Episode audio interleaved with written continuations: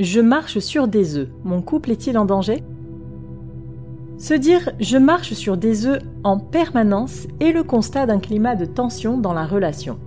De là à considérer que le couple est réellement en danger, mieux vaut évaluer au préalable certains paramètres.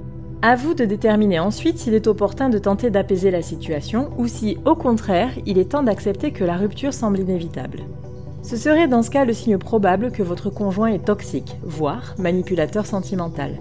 Essayons d'y voir plus clair sur cet inconfort dans la communication qui crée une ambiance électrique à la maison.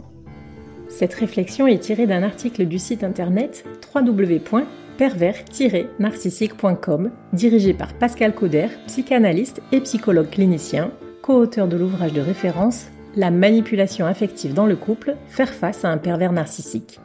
Depuis plus de 30 ans, Pascal Couder et son équipe de thérapeutes spécialistes des questions autour de la manipulation sentimentale prennent en charge les victimes de PN francophones partout dans le monde grâce à la vidéoconsultation. Rendez-vous sur pervers-narcissique.com pour accéder gratuitement à une multitude de ressources précieuses.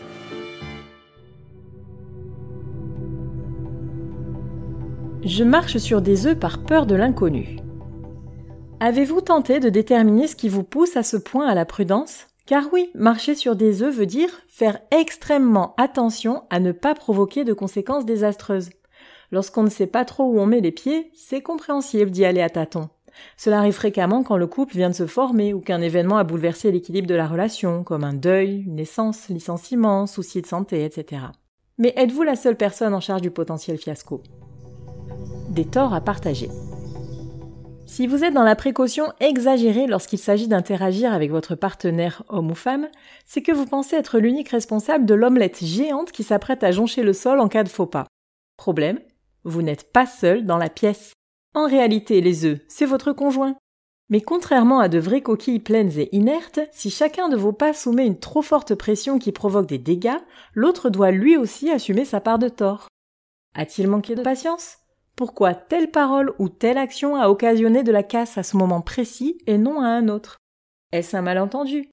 À l'autre de se remettre lui aussi en question et de venir vers vous pour clarifier la situation. Avez-vous observé des efforts de sa part en ce sens?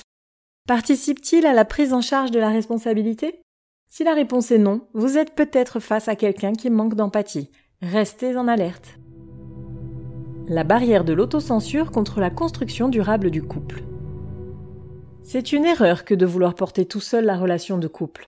Si celle-ci est récente, c'est sans doute par méconnaissance du nouveau compagnon que vous veillez à ne pas le froisser ou le décevoir. Vous voulez vous montrer sous votre meilleur jour, et c'est tout à fait compréhensible et courant en phase de séduction, appelée aussi la lune de miel. Mais en vous focalisant uniquement sur ces potentielles réactions, vous cherchez à vous adapter à l'autre et vous vous oubliez.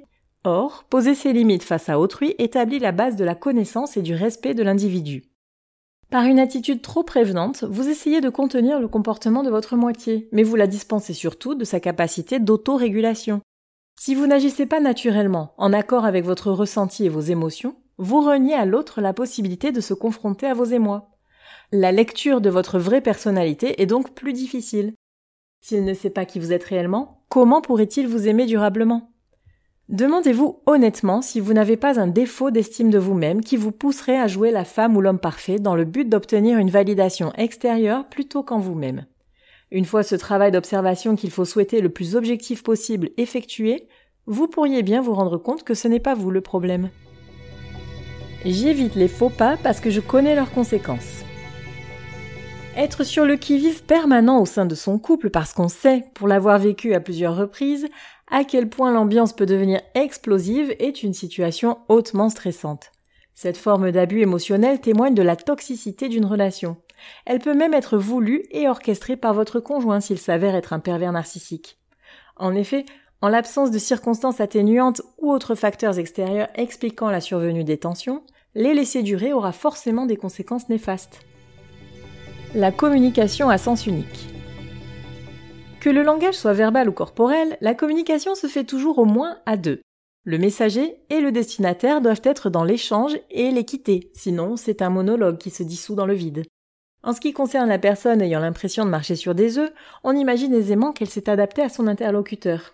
Qu'il ait exprimé sa mauvaise humeur par le silence dédaigneux, les regards accusateurs, un ton sarcastique, de l'ironie ou bien par de la violence verbale, physique ou sexuelle, son message a effectivement été reçu et a provoqué un effet rédhibitoire chez l'autre. Le renversement des rôles. Mais lorsque c'est la personne la plus conciliante des deux qui tente de faire part de son ressenti, souvent dans le but de désamorcer les tensions, elle est rarement écoutée. Pire, elle voit en général la situation se retourner.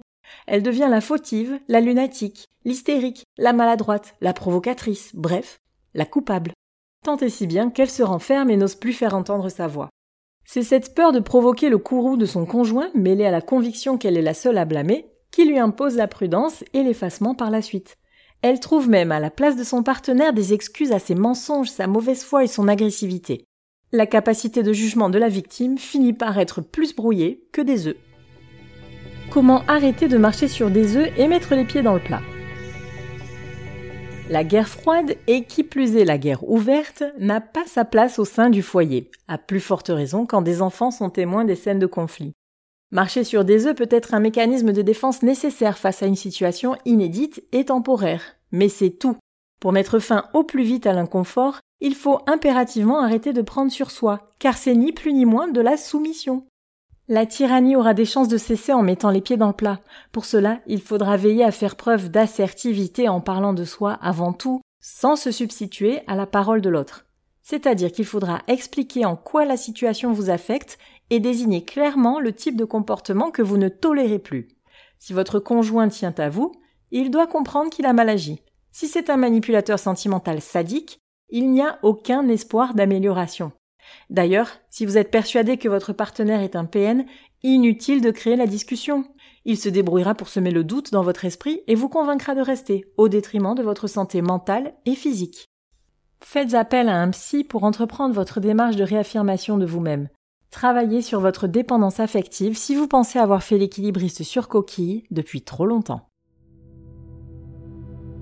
Je marche sur des œufs traduit exactement ce que vivent au quotidien les victimes de pervers narcissiques. Si vous vous trouvez dans cette situation depuis peu, posez-vous des questions sur la source de ce malaise. Mais si vous portez cette angoisse permanente en vous depuis trop longtemps, il y a fort à parier que vous subissez de la maltraitance conjugale.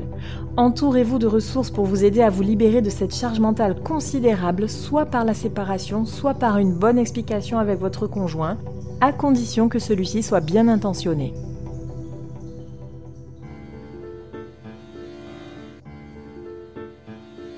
N'hésitez pas à vous faire accompagner par des thérapeutes spécialistes des questions de la perversité narcissique.